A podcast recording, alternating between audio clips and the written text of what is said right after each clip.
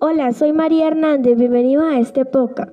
Hoy quiero hablarte de un tema importante, la salud mental en medio de tiempo de pandemia. Salud mental es la capacidad que tiene una persona para funcionar bien en todos los ámbitos física, emocional y psicológicos. Aunque la vida nos lleva por muchos caminos que pueden afectar nuestra salud mental, entre ellas las experiencias de vida, los factores biológicos, tus estilos de vida.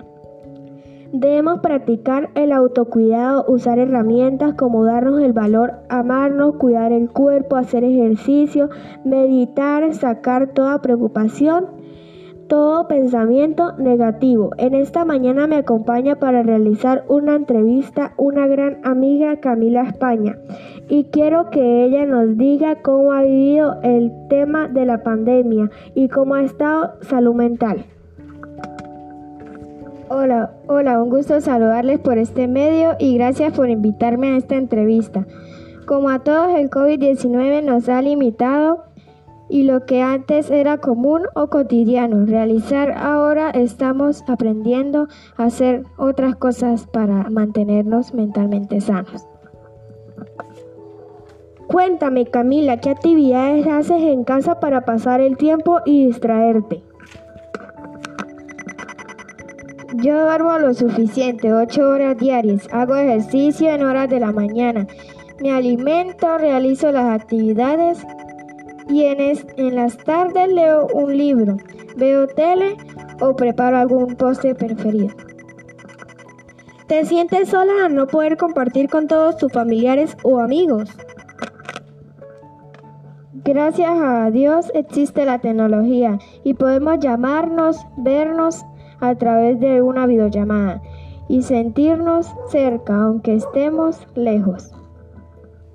¿Qué sentimientos han surgido en este tiempo? En el principio de la pandemia sentía miedo, escuchaba noticias y todo me daba mucha tristeza, pero ahora he aprendido a vivir en paz y en tranquilidad, teniendo mucha, mucho cuidado y precaución. ¿Tú has descubierto algún talento nuevo? Estoy aprendiendo a cocinar y a coser.